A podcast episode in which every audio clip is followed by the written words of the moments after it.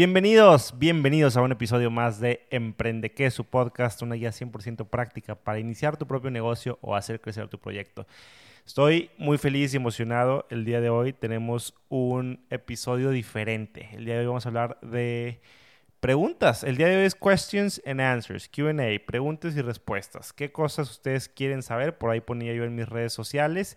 Y bueno, la idea es este, estar resolviendo un poquito esas preguntas que ustedes puedan, puedan llegar a tener. Preguntas de todo tipo. Yo les decía, pregúntenme cosas de mi vida, pregúntenme cosas de mi negocio, pregúntenme cosas de producción de video y marketing digital, que es lo que hago en el día a día, pregúntenme cosas acerca del podcast, acerca de negocios, este, pregúntenme de fútbol, de religión, de política, de lo que quieran preguntarme, aquí estoy yo disponible para responderlo. Quise hacer este quise hacer este un episodio más dinámico, un episodio más interactivo. Entonces, bueno, cayeron buenas preguntas, ¿eh? La verdad cayeron buenas preguntas. Muchas gracias a todas las personas que por ahí estuvieron por Instagram y un par por Facebook también haciendo algunas preguntas interesantes y creo que lo agarraron muy en serio. Se tomaron muy en serio esto que yo les decía de pregúntenme lo que sea. Y eso es justamente lo que hicieron el día de hoy. Entonces, me cayeron preguntas tan random como ¿Crees que exista alguien que pueda vencer definitivamente a Goku? Y preguntas mucho más profundas también. Respondiendo a esa primera pregunta, creo yo que exista alguien que pueda vencer definitivamente a Goku. Creo que no. Creo que no, si no ya nos hubiera sido bien revelado de una forma muy clara. Pero bueno, esa es mi muy personal opinión al respecto. Buena pregunta, buena pregunta, la hizo mi amigo Walter, le agradezco. Saludos a mi amigo Walter si escucha por ahí.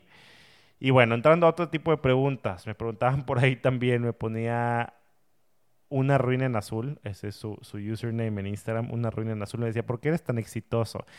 Yo no me considero exitoso, bueno, yo no sé qué tipo de pregunta o a qué tipo de éxito se refiere a ella, o con qué connotación o con qué mirada. Obviamente el éxito, como todos sabemos, es muy relativo. Obviamente muchos tenemos este como paradigma, ¿no? O cliché de que el éxito significa que te vaya muy bien en la vida, que tengas mucho dinero, que puedas hacer lo que quieras, que seas dueño de tu tiempo, de tu todo. Em, tal vez ser millonario, no lo sé. Mucha gente lo mide en cuanto a, a temas de dinero. Para mí el éxito va mucho más allá de eso. De hecho, en el episodio que yo grababa, con Roberto Bautista, creo que es el episodio 22, por ahí vale la pena que lo chequen, buenísimo el episodio donde hablamos acerca del liderazgo. Yo le preguntaba qué era para él el éxito en una palabra y la respuesta que él me daba era significado. Me decía, una vida de éxito es una vida de significado. Entonces, sí, digo, insisto, no sé la pregunta qué tan profunda o no profunda buscaban hacerla, pero si tomamos ese, ese significado y nos vamos como un poquito profundos, yo sí me siento como una persona exitosa porque siento que mi vida tiene significado. Y, creo que obviamente nunca es un camino donde ya llegaste, sino que es, es, algo que estás como recorriendo constantemente. Pero yo puedo decir que estoy en el camino del éxito si lo veo desde esa mirada de que estoy en el camino de buscar construir una vida con significado, de buscar construir una vida que le agregue valor a otras personas que lo que yo hago en mi negocio y la forma como yo gano dinero tenga significado, que no sea simplemente ganar por ganar, como lo decía ya creo que en el episodio anterior o no, con en qué episodio les decía, no está chido que nos pongamos a hacer negocios por dinero. Ahorita está muy grande esa tentación de ponernos a hacer por hacer, porque simplemente nos está cayendo la oportunidad, porque estamos viendo que es un negociazo, pero que no te apasione, que sea lo que te apasione realmente y que sea algo que tú puedas aportar a, alguien más, ¿no? Que puedas impactar de alguna forma, ya sea a tus clientes o incluso a las personas que trabajan contigo, tal vez a tus colaboradores, a tu equipo, brindarles una experiencia que jamás imaginaron que no pueden encontrar en ningún otro lado, brindarles un significado de vida tal vez dentro del trabajo. Eso para mí es éxito. Entonces, yo te puedo decir que estoy siendo bien intencional en buscar construir ese tipo de empresa. Entonces, te puedo decir que estoy en el camino al éxito. Con mi familia igual, estoy buscando construir una familia que deje una huella en la comunidad, ¿no? E individualmente estoy buscando dejar una huella en ellos, en mi esposa, en mi bebé, y brindar significado para ellos. Entonces, si lo vemos de esa forma, sí considero que estoy dando pasos en el camino al éxito. Si nos referimos, insisto, al éxito em, comercial, ¿no? El éxito económico, bueno, eso creo que es muy relativo y creo que nunca, nunca se llega a ningún lado, ¿no? Por ahí está esta famosa frase que decía el gran Rockefeller, ¿no? Que fue como este magnate que construyó y literal llegó a ser dueño de medio Nueva York o de medio Estados Unidos, no sé. Llegó a ser el hombre más rico del mundo y le decían, ¿cuánto es suficiente? Y él decía, es que siempre voy a querer un poquito más. Siempre voy a querer un poquito más. Si ya soy el hombre más rico del mundo, quiero ser todavía un poquito más rico. Nunca hay un momento donde uno dice, ya es suficiente, refiriéndose a riqueza. Porque lo que estamos transmitiendo ahí, lo que se está diciendo ahí en ese mensaje, es un mensaje de falta de contentamiento.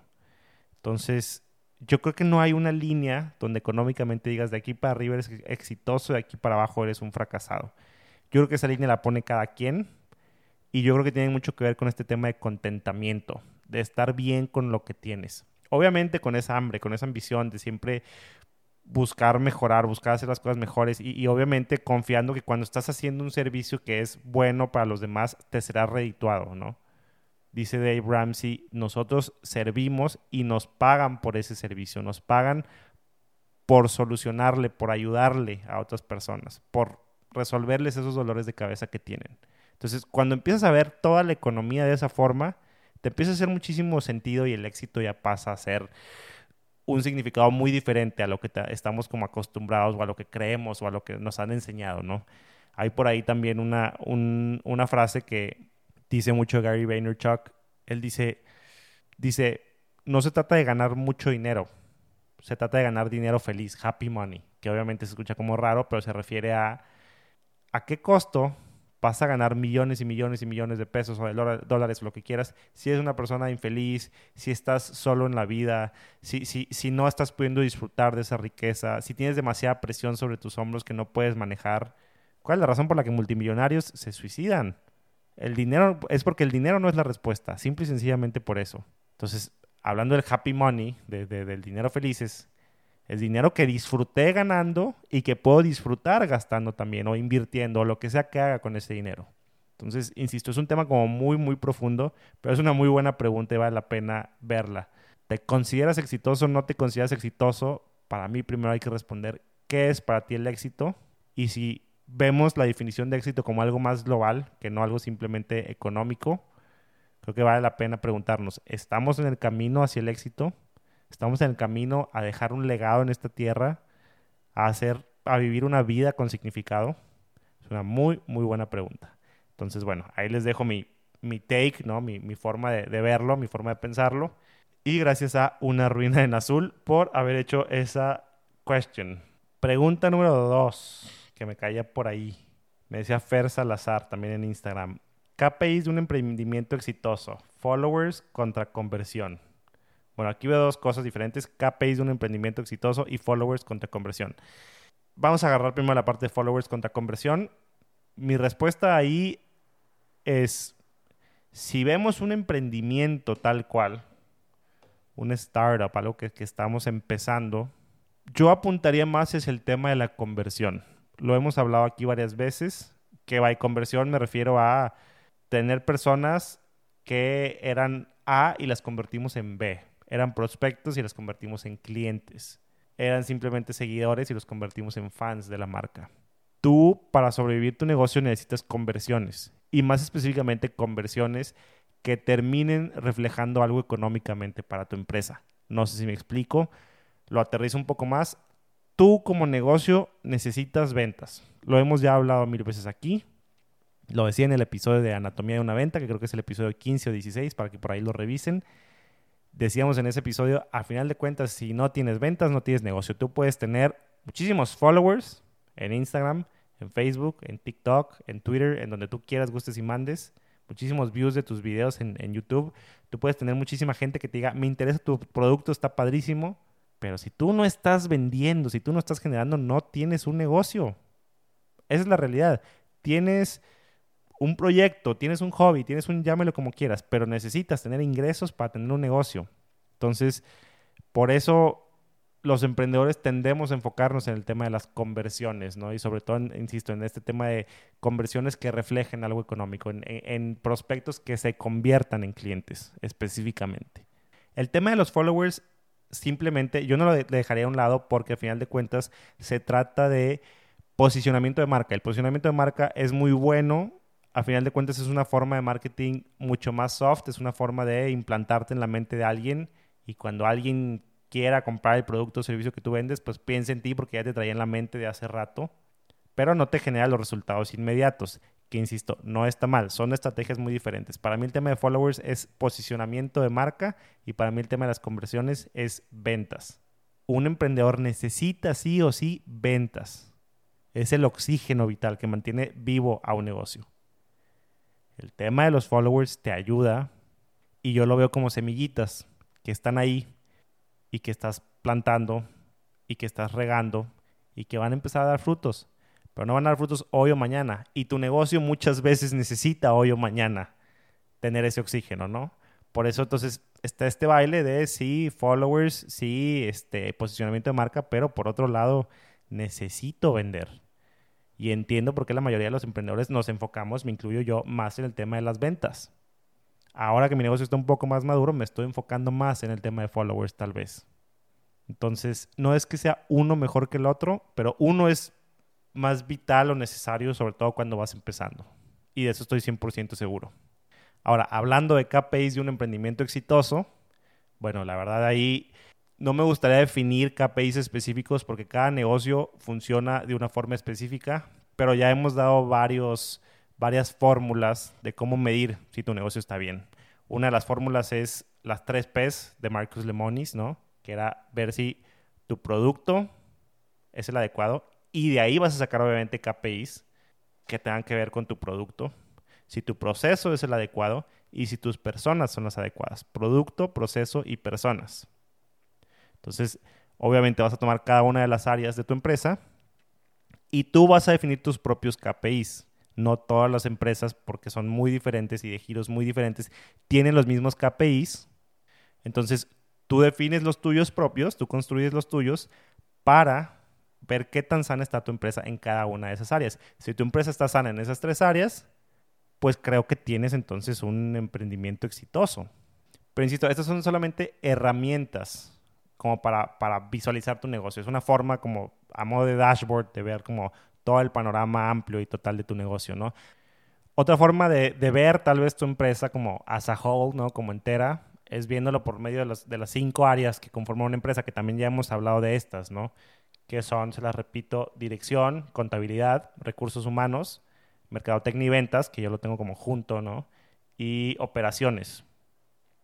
Va una vez más, dirección, contabilidad, RH, mercadotecnia y ventas y operaciones. Esas son como las cinco áreas principales que toda empresa tiene. No importa si eres un taquero, si eres tú una sola persona vendiendo tacos o sándwiches, entonces tú estás haciendo las cinco funciones, o si eres un multinacional con muchísimas, muchísimas oficinas alrededor de todo el mundo. Esas son tus cinco áreas principales de tu empresa. Mi recomendación es que tú definas tus KPIs propios, específicos, para medir la salud de tu empresa, que insisto, es muy diferente para un tipo de empresa y un tamaño de una empresa que otra para alguna empresa tal vez vas a ocupar KPIs muy básicos o muy lógicos, para otros vas a ocupar KPIs como mucho más profundos. El objetivo de todo esto es ver y medir qué tan sana está tu empresa. Si tu empresa está muy sana en el tema de, de, operaciones, en el tema de producción tal vez, pero no está tan sana en el tema de ventas, bueno, ¿qué KPIs tienes que checar en el tema de ventas para buscar levantarlos?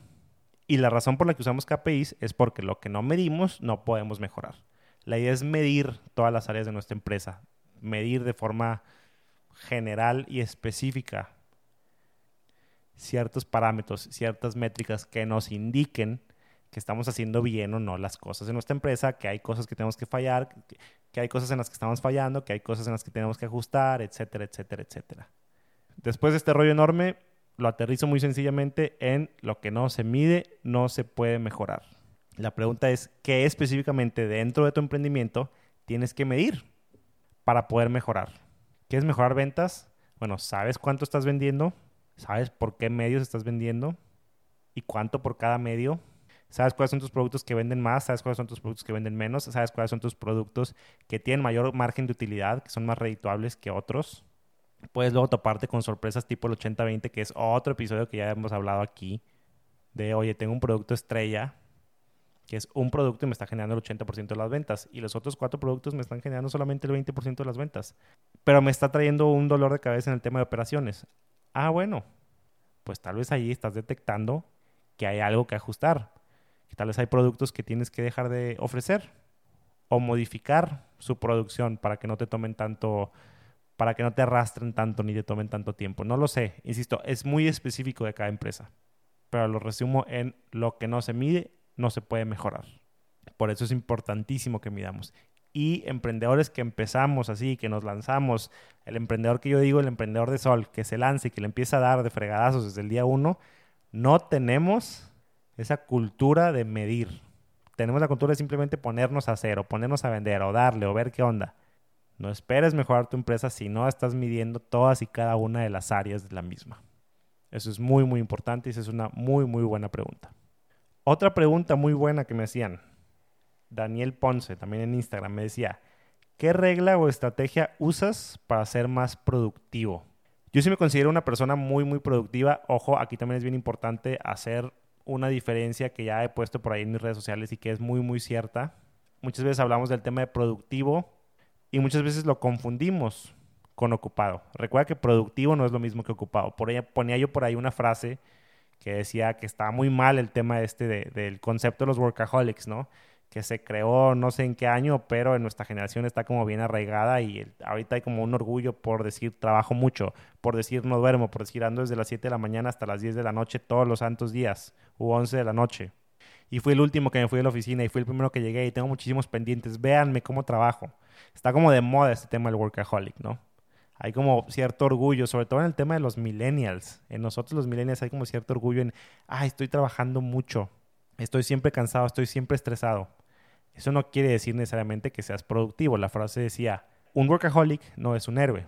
Los verdaderos héroes son aquellos que descubrieron cómo hacerlo en menos tiempo y ya están en su casa trabajando, perdón, y ya están en su casa descansando, mientras el workaholic sigue y sigue y sigue trabajando. El workaholic está ocupado, más no necesariamente es productivo. Ahora, está por ahí la pregunta de que, puedes, de que si puedes o no ser un workaholic productivo. Ese es un muy buen dilema y un muy buen debate que vale la pena abrir. Mi opinión muy personal es que no, porque llega un momento donde dejas de rendir. Es imposible ser productivo el 100% del tiempo. Entonces, el enfoque debe ser en verdaderamente primero detectar, ¿estoy siendo productivo o simplemente soy una persona que está ocupada todo el tiempo, pero realmente no estoy siendo productivo? Ahora sí, aclarando eso y respondiendo la pregunta, ¿qué puedo hacer o cómo puedo ser una persona más productiva? ¿O qué reglas o estrategias hay para ser más productivos? Bueno, yo he hablado aquí mucho y no he hecho este episodio todavía, pero lo quiero hacer de, los cuadrantes, ¿no? De importante, urgente. Hay cuatro cuadrantes en las cuales podemos dividir todo lo que hagamos. Todas nuestras tareas las podemos dividir en estos cuatro cuadrantes. Están las cosas que son importantes y urgentes. Están las cosas que son importantes, no urgentes. Están las cosas que son urgentes, pero no importantes. Y están las cosas que son ni urgentes ni importantes. La persona ocupada se la vive en lo urgente, se la vive metida en lo urgente todo el tiempo. Ya sea lo urgente importante y lo urgente no importante también. Pero está ahí, de ese lado del cuadrante todo el tiempo. Lo peor que puedes hacer es pasar tu tiempo específicamente en el cuadrante de no importante y no urgente. Hay muchísimas veces que nos ocupamos en tonterías que ni siquiera son importantes y que ni siquiera tenemos que sacar ya. Pero en eso se nos va el tiempo. Hay una fuerza gravitacional que nos jala hacia allá, a todos los seres humanos, a todas las personas que trabajamos. Mi recomendación es detecta en qué cuadrante estás pasando la mayor parte de tu día. Cada una de tus actividades en dónde está.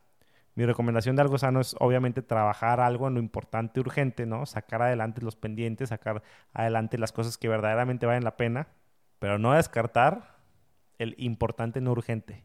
Ahí es donde deben de pasar la mayor parte del tiempo los grandes líderes pensando, planeando, visionando hacia el futuro, no apagando fuegos. Entonces, esa es simplemente una herramienta que está ahí, que a mí me funciona mucho. Cosas más prácticas en el día a día, el tema de los checklists, que también ya he mencionado. Yo utilizo mucho checklist em, por, medio de, por medio de mi calendario en, en, la compu y en el celular y también por medio de Notes, ¿no? De la aplicación esta de notas. Ahí yo hago listas de pendientes.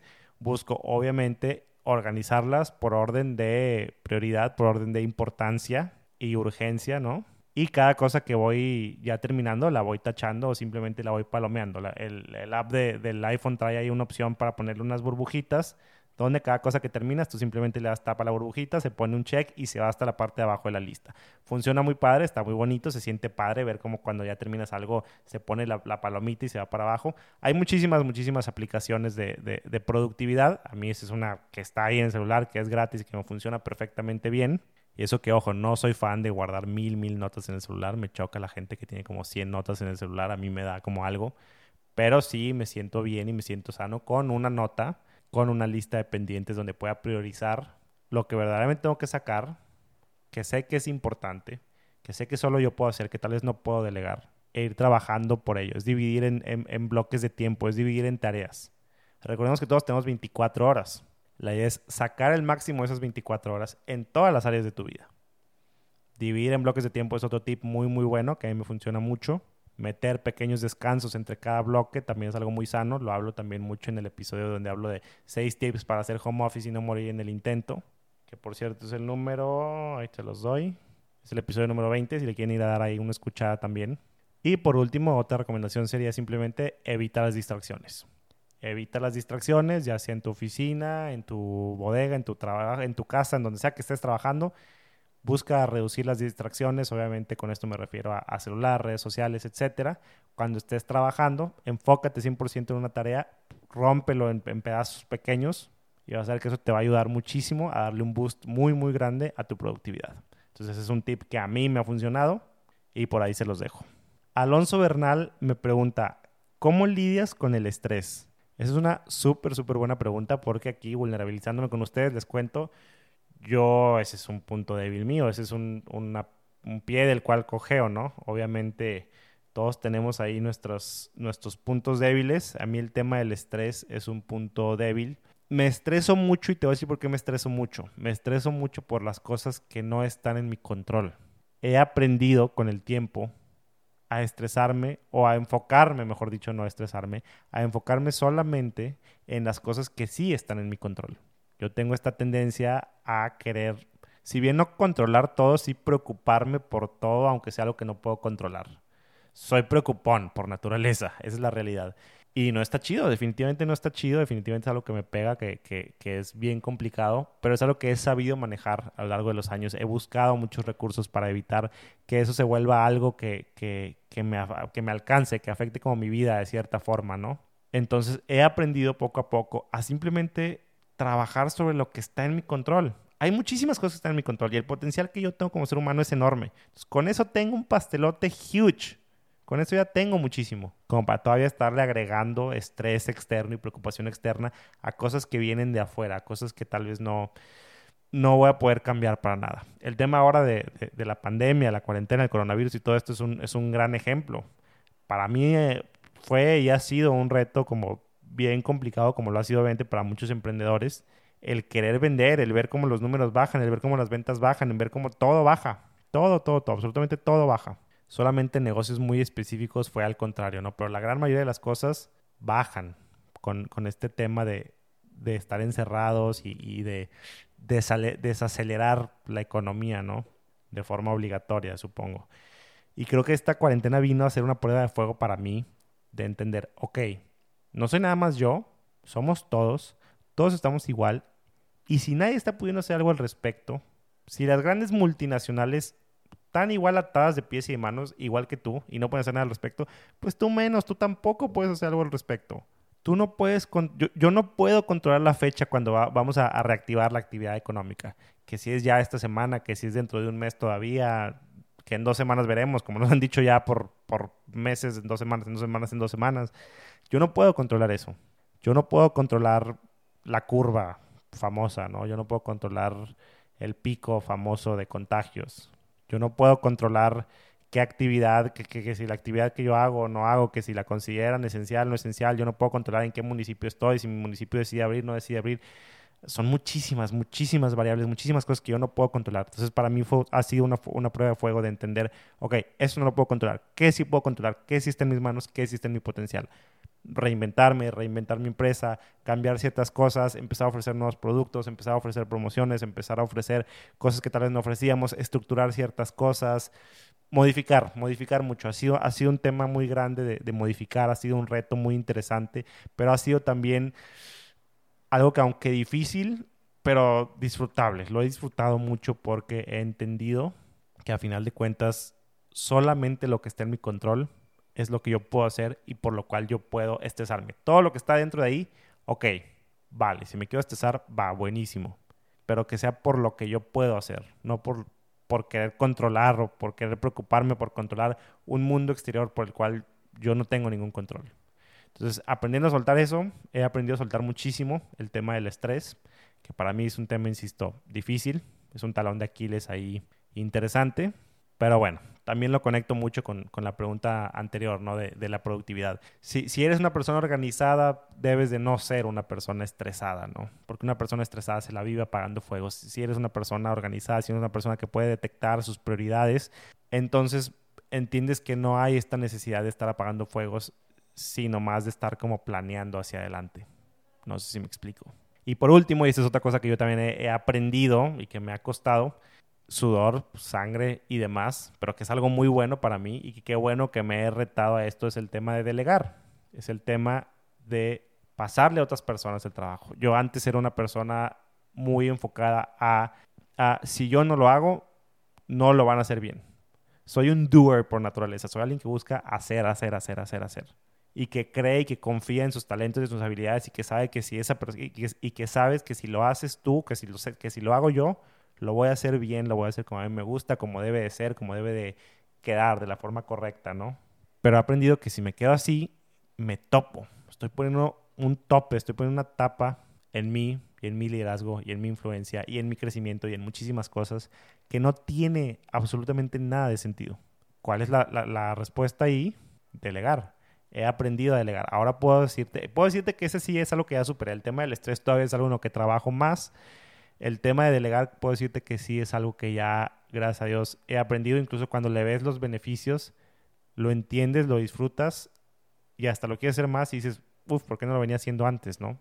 El tema de hacer las cosas por medio de otras personas. Hay una regla, es una, es, es una ley muy buena que dice, si alguien más puede hacerlo el 80% igual de bien como lo haces tú, delégalo. Hay cosas por las cuales obviamente solo tú eres bueno pero hay cosas que alguien más las puede hacer. Y tal vez al principio va a haber un 20% de, margen de error o de área de oportunidad para crecer o para mejorar, etc. Buenísimo, van a recorrer este camino juntos. Pero si es algo operativo que tú puedes hacer y que alguien más puede hacer igual que tú, o mínimo el 80% igual que tú, delégaselo, suéltalo y enfócate en aquello en lo que solo tú eres bueno, en lo que, en lo que tú específicamente puedes brillar, para lo que tú fuiste diseñado, que solo tú puedes hacer. En eso enfócate realmente. Si te quieres enfocar en todo, si quieres entrarle a todo, si quieres trabajar todo, todo, todo tú, estar metido en todo el proceso, en cada partecita tú, porque si no sientes que las cosas van a salir mal, te vas a topar y te vas a topar feo.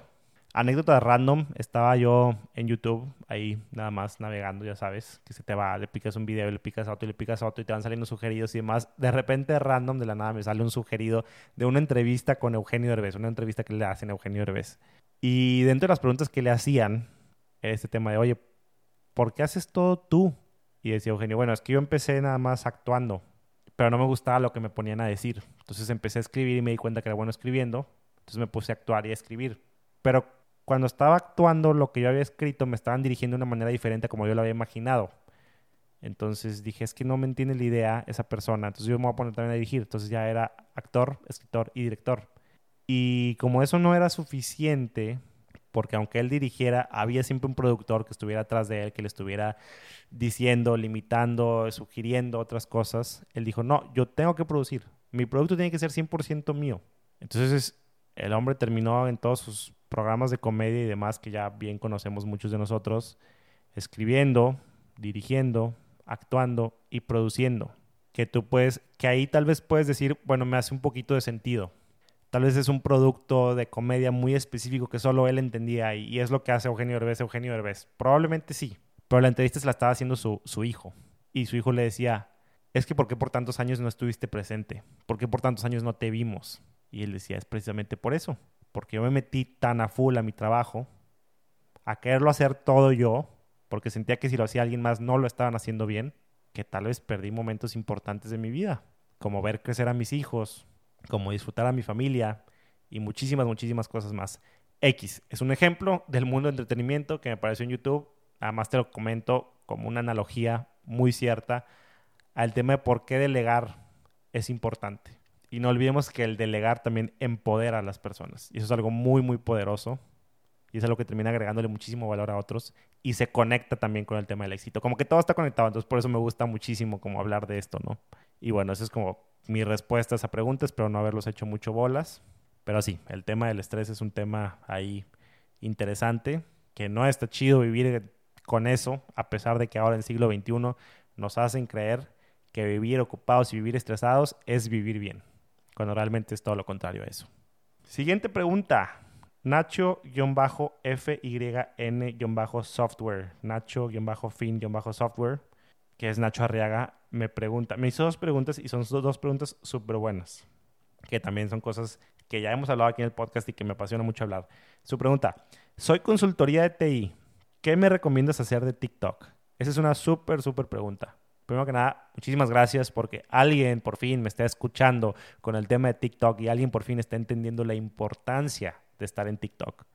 Ya lo he hablado, dedicamos un episodio entero a eso, dediqué todo un curso en línea directo a eso, que todavía está por ahí en las redes o en las, o en las plataformas de, de, aprendizaje, este, dando vueltas, ¿no? Girando por ahí. Tengo en este mismo canal de YouTube donde tal vez estás viendo en este instante este podcast. Ahí tengo también muchos eh, tutoriales que he hecho acerca de TikTok. Estoy buscando llenarlos de herramientas de por qué todos deberían estar en TikTok y la gente aún así no lo entiende. Y hay gente que sí lo entiende, pero que tal vez no lo tiene muy claro. Tal vez ese es el caso del buen Nacho. Y gracias Nacho por mandar esa pregunta. Es una pregunta súper, súper buena. Este, si ya tienes claro que tu empresa tiene que estar en TikTok y entiendes que TikTok es el futuro, y que si aprovechas el momento ahorita de estar en TikTok, lo vas a agradecer muchísimo a final, no, no en unos años, a finales de este año. Vas a ver que qué bueno que agarraste esa última ola de early adopters antes de que se vuelva una cosa como muy, muy mainstream. Eso es muy, muy bueno. Y la pregunta es muy válida.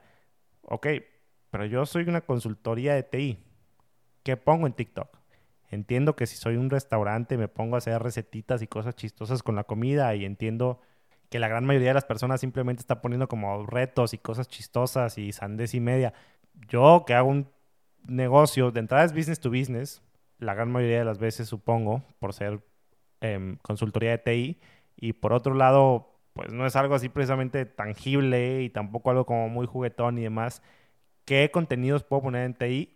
Perdón, ¿qué contenidos puedo poner en TikTok? Bueno, mi recomendación sería algo tomar una estrategia muy similar a la que yo estoy tomando en TikTok. Yo empecé haciendo TikToks chistosos y jajaja y simplemente nada más para divertirme y buenísimo. Le vi viendo un poquito de potencial de negocio y empecé a poner cosas curiosas, cosas relevantes. Para mí la respuesta es eso.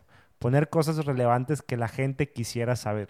TikTok se está volviendo no solamente esta parte donde la gente va a hacer videos chistosos, donde se caen o se avientan una cubeta con agua o se ponen a trapear el piso y se graban haciendo algo chistoso que tenga que ver con eso, con algún audio chistoso Esperancita o whatever. TikTok es mucho más que eso. TikTok se está convirtiendo ahora también en una herramienta, me atrevo a decir, hasta educativa. El tipo de contenido que yo subo, el tipo de contenido que mucha gente sube, tiene que ver con, tiene que ver con enseñar. A mí me gusta mucho, bueno, de entrada lo que yo hablo aquí en este podcast, pues es, un poco enseñar, ¿no? Brindar información, si lo quieres ver de esa forma, brindar información. Y el medio de hacerlo del, del podcast es, es, así, es de una forma como más pasiva, más platicadita, para que lo escuches mientras estás en el carro, mientras estás este, haciendo ejercicio, lo que sea, ¿no? Y la forma de TikTok es brindar esa misma información de una forma relevante y enganchante para poderlo decir en 15 segundos o menos. Bueno, hasta puede ser de un minuto si quieres un ejemplo muy claro, algo que yo empecé a hacer. Mis temas del podcast, que son temas de negocios, que puedes decir que no tienen un lugar en TikTok porque es aburrido, puso cómo los puedo condensar lo más posible y tal vez meterles un poquito de humor para transmitirlos en menos de un minuto en TikTok. Ejemplo muy sencillo. Hace 3, 4 episodios ah, platicábamos de la historia de Kodak en, en aquí en el podcast de Emprende qué, hablábamos de cómo Kodak fracasó porque no se actualizó y de la historia de este hombre que inventó la cámara digital, etcétera, bla, bla, bla, bla, bla. Yo dije, bueno, todo ese episodio, que es un episodio de, no sé, 30 minutos, ¿cómo lo reduzco a menos de un minuto en TikTok? Y te puedes meter a ver cómo lo hice. Cuento rápidamente la historia de este chavo, cuento rápidamente la historia de Kodak con imagencitas de la computadora, es como una especie de slideshow que va pasando muy rápido, donde voy contando muy rápido lo que pasó, ta, ta, ta, ta, ta te voy a contar una historia, bla, bla, bla, voy llevando a la gente, pum, en 45 segundos resumo y cuento la historia de Kodak. Listo. Tuvo varios miles de likes, tuvo bastantes comentarios, Incluso hubo unas discusiones interesantes que se generaron en los, en los, comentarios donde se engancharon, donde la gente ponía, es que Kodak, es que súper mal, es que no es tan fácil como dices, es que te equivocas, es que tienes razón, es que no sabía, es que, ah, ay, gracias por la info, no sabía, qué chido, bla, bla, bla, bla, bla, bla, bla. Conté una historia educativa, una historia que brinda información, obviamente adaptada al medio que es TikTok, de una forma rápida, de una forma enganchante, si le puedo meter un poquito de humor con un poquito de humor, y listo, la gente se engancha con eso. No necesité hacer ningún baile ni ningún eh, challenge ni nada de ese tipo de cosas. Entonces, si tú eres una consultoría de TI o lo que sea que seas, piensa que fun facts puedes soltarle a la gente, qué datos curiosos puedes soltarle a la gente, cómo puedes educar a la gente, cómo puedes informar a la gente. Cosas tan básicas, digo, no sé, yo desconozco mucho el tema de TI, entonces no me gusta comentar de cosas que no conozco mucho. Pero, por ejemplo, si yo soy un vato que me dedico a reparar computadoras, subiría un TikTok hablando de, ¿sabes por qué se llama tarjeta madre? Se le dice tarjeta madre porque tum, es algo que no sabías de nada, pum, en 15 segundos. O por qué no hablar de los procesadores, ¿no? Cuando el 90% de las personas van a comprar una compu, no saben de procesador, simplemente han escuchado, ay, que Intel Core o Intel Quad, ay, buenísimo. No sé ni qué significa eso. ¿Sabes cuál es la diferencia entre quad y core? ¿Sabes cómo funciona un procesador? ¿Sabes cómo bla, bla, bla, bla? ¿Sabes? TikTok se está volviendo súper, súper informativo. Se está volviendo muy de, educacional, de una forma muy atractiva, de una forma muy enganchante, de una forma muy disfrutable para consumir.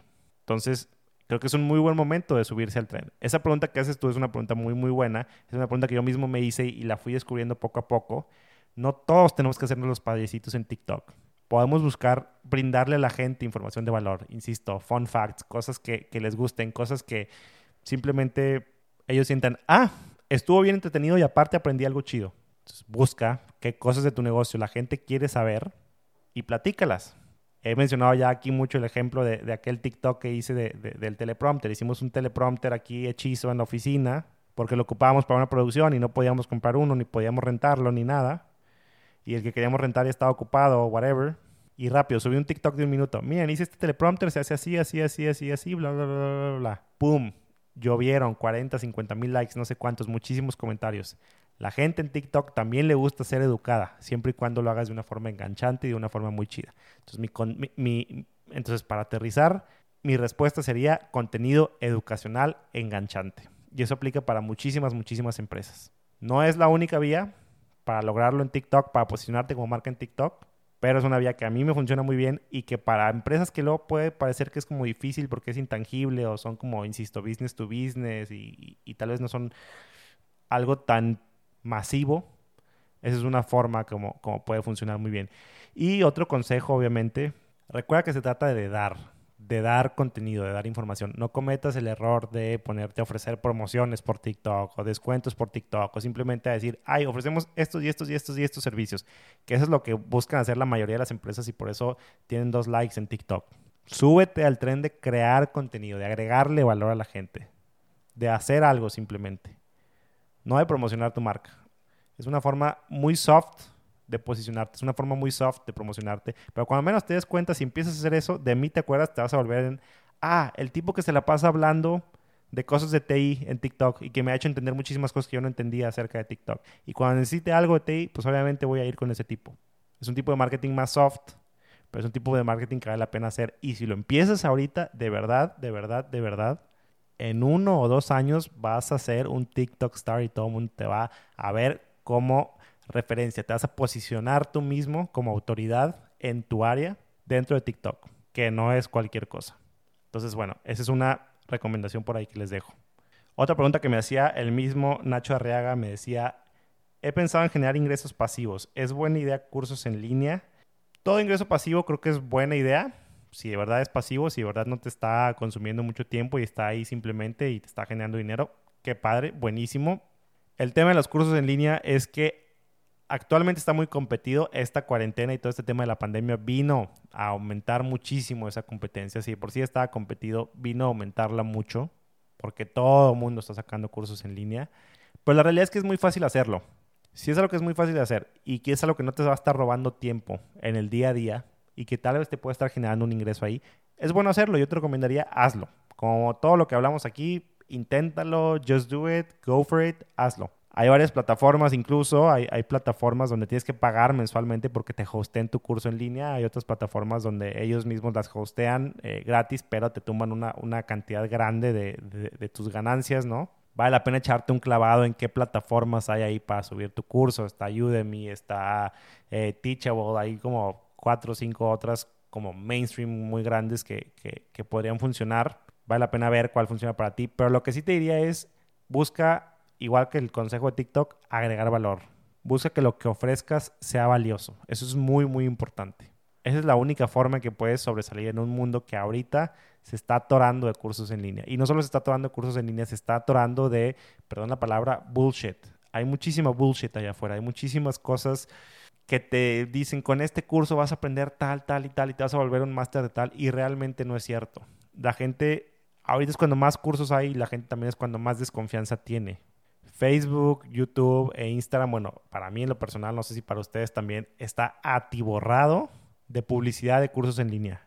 Y muchos cursos en línea son, son un scam o simplemente no, no, no se ponen a la altura de las expectativas de lo que te dicen, que te van a ofrecer, que te van a cambiar, que te van a dar lo mejor de lo mejor de lo mejor. Muchas veces no termina siendo de esa forma. Entonces, simplemente mi, mi sugerencia y mi recomendación sería, si vas a hacer algo, que sea algo que de verdad sea valioso, que de verdad valga la pena. Si vas a dar algo en 10, en 15 dólares, que sea algo que la gente sienta, le debo a este vato o se la bañó. Toda la info que me dio por 15 dólares, neta, no es nada. O sea, que valga la pena. Que no sea un curso en línea más, porque hay muchísimos, muchísimos, muchísimos. Yo te diría que lo intentes, que no pierdes nada. Solo asegúrate que sea verdaderamente valioso. Y última pregunta, me la hacen mis amigos de And Cancha, que por cierto ellos son, son un, un podcast también que, están por ahí en Spotify y demás. Sería bueno que los escucharan. Hablan de todo lo que tiene que ver con fútbol. Hacen análisis de fútbol, análisis de jugadores, análisis de ligas de todo el mundo. Eh, hablan de historia de fútbol, de historia de la selección mexicana, etcétera, etcétera, etcétera. Están buenísimos. And Cancha. Y ellos me preguntaban, ¿en qué, ¿en qué punto un negocio se vuelve rentable? Para mí, bueno, si lo vemos desde la forma más básica, es simplemente cuando tus ingresos son mayores que tus gastos. Ahí ya es rentable, por definición, ¿no? Por verlo de esa forma. Si nos vamos un poquito más profundos, creo que nos referimos o creo que podemos hablar de que muchos negocios no alcanzan luego, luego esa rentabilidad por en mil gastos que pueda llegar a, haber, ¿no? Eh, puse, no sé, un puesto de tacos, pero tengo que pagar el carrito y tengo que pagar la renta y tengo que pagar el gas y tengo que pagar eh, los ingredientes y tengo que pagar bla, bla. Estoy dándome a conocer, estoy dándome a conocer, la gente está empezando a comprarme, pero aún así estoy gastando más de lo que vendo, no, no estoy siendo redituable. Ese es como que el caso en el que nos encontramos, en el que se encuentran muchísimos emprendedores cuando inician. Y está bien. Pero mi invitación es a y es, insisto, también algo que hemos hablado aquí muchísimo, es que todo lo que, todo lo que digo, tal vez escucha repetitivo, que digo, ya lo hemos hablado aquí, ya lo hemos hablado aquí, pero de verdad son cosas que a final de cuentas buscamos enseñar mucho en este podcast, por eso vale la pena que escuchen todos los episodios, pero es muy real y muy cierto. Si tú sientes que no estás siendo redituable y te preguntas, ¿en qué momento voy a ser redituable? Tal vez lo que tienes que hacer es bajar ese punto de equilibrio esa barrera que tienes que pasar para decir, ah, ya estoy generando dinero que va arriba de mis gastos, ah, ya estoy siendo redituable. Lo que me la paso predicando es ser un emprendedor lean, un emprendedor minimalista, un emprendedor que con lo mínimo haga mucho. Tal vez no necesitabas tener un carrito cuando lo podías hacer desde la cocina de tu casa. Tal vez no necesitabas pagarle a alguien por Facebook o porque te maneje el marketing digital, las redes sociales, etcétera, cuando las puedes manejar tú mismo. ¿Sí me explicó? Ponte a ver qué gastos tienes ahí que tal vez no necesitabas y que tal vez puedes, puedes reducir y que tal vez puedes decir, uy, mi negocio puede haber sido redituable desde hace cuánto si yo no tuviera este gasto, que tal vez es innecesario o que tal vez puedo sustituir por algo menor. Entonces, tener esa conciencia de estoy gastando lo menos posible y eso me va a permitir ser redituable mucho más rápido. Para ser redituable lo antes posible, tienes que buscar gastar lo menos posible. Y obviamente asegurarte que estés haciendo bien las cosas, un buen producto, un buen servicio, que tus ventas estén bien, que estés haciendo todos los procesos que tengas que hacer, de los cuales ya hablamos al principio de este episodio, que lo estés haciendo de forma correcta, para que tu empresa esté sana y tu empresa esté saludable. Pero algo que a mí en lo personal me gusta mucho hacer es esto, es buscar reducir a, más, a lo más posible los gastos, por lo tanto reduzco a lo más posible ese punto de equilibrio y así llego más rápido a él. Y de ahí en fuera voy a ser redituable. Y cuando soy redituable, invierto en el negocio y sigo creciendo.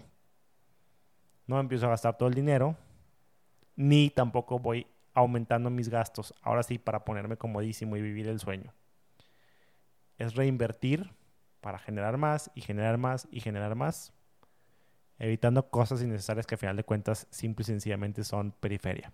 Esa es mi forma de, como de, ver un poquito esa, esa pregunta, no sé si por ahí iba, pero bueno, esas son las preguntas. Esas son las preguntas que me pasaron el día de hoy. Les agradezco muchísimo por eh, de verdad pasarme información y decirme que querían hablar de cierta cosa en específico. Son preguntas súper, súper buenas. Gracias a todos los que hicieron. Hubo por ahí un par de preguntas más que ya no pude responder, pero pues les agradezco. Les agradezco muchísimo que les hayan pasado. Espero que, que haya más o menos resuelto algunas dudas o que haya dejado claro algunas cosas. Si tienen más dudas, por favor no duden en pasármelas por ahí en mi Instagram, arroba rodperales o en Facebook, facebook.com, diagonal rodperales. Seguimos súper en contacto y al pendiente. Próxima semana un episodio más. No le fallamos, aquí estamos todos los martes. Si te gustó este episodio o cualquiera de los episodios que has escuchado, por favor no dudes en compartirlos con un amigo. Déjame un buen review por ahí en eh, Apple Podcast. Y por ahí nos estamos escuchando y viendo Spotify, Apple Podcast y YouTube. Muchas gracias. Hasta la próxima.